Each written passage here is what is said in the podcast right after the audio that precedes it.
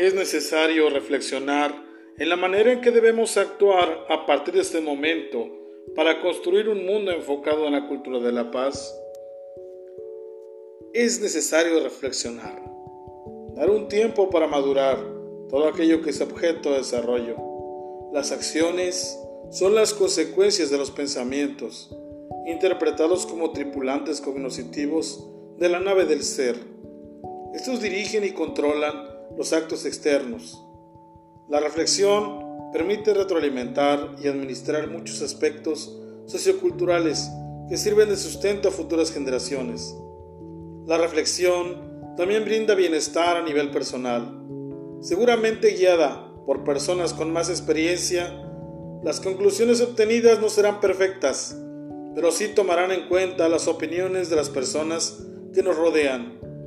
Tomar figuras representativas de la historia nos ayuda a entender las limitantes que en su momento estableció cada sociedad de acuerdo a su tiempo y también a indagar en la siguiente cuestión.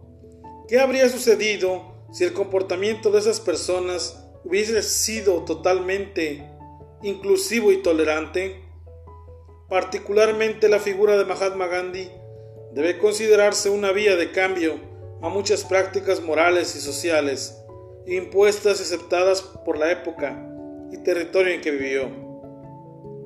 Al reflexionar sobre su vida, concluimos que las causas justas y exitosas se valen de estrategias innovadoras. Al pensar el destino de un país estuvo en manos de personas desprovistas de máquinas de muerte, pero armadas de voluntad, intelecto y cultura, es la prueba más grande de la eficiencia de la cultura de la paz. Sin embargo, lo anterior se debe tomar con reserva, ya que actualmente, como parte de un proceso de desarrollo humano, el potencial de la diplomacia se consagra a no exponer a los enérgicos idealistas a frentes militares, sino conducir las controversias por métodos civilizados, como el diálogo, los debates, etc., la principal condición es no sustentar únicamente en la retórica y la semántica, sino que se dé profundidad de raíz a los conflictos y propongan acuerdos y protocolos de atención a cada uno de los aspectos del asunto, desde las principales hasta los colaterales. Hablar sobre reflexión es hablar del producto esperado a partir de dicha meditación. Todos aquellos bienes deben ser aplicados en la vida cotidiana para justificar la existencia, ya que una reflexión sin la debida práctica carece de todo sentido. Los jóvenes son el presente de cada nación. A pesar de estar ocupados, se espera que manifiesten conductas innovadoras. Los jóvenes son quien deben heredar el legado ancestral de transformar la realidad para gracia de su sociedad. Finalmente se menciona, a título personal, lo mucho que sirve la reflexión en la superación de conflictos. No hay duda de su potencial. Cada segundo invertido en la reflexión equivale a encontrar una piedra preciosa. Fortalece el lenguaje y crea vínculos sólidos con cada semejante.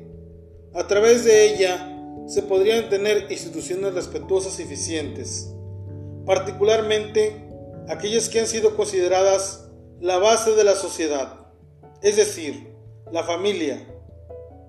Incluimos aquellas que administran los recursos de un país. Son numerosos los beneficios de la reflexión. En este mismo momento se puede dar cuenta uno la ruta de mejora personal para bien del entorno. El enfoque de la paz seguramente traerá igual que una lluvia de verano, la germinación de valores nuevos y arrastrará al olvido los instrumentos de degradación que han esclavizado la dignidad humana.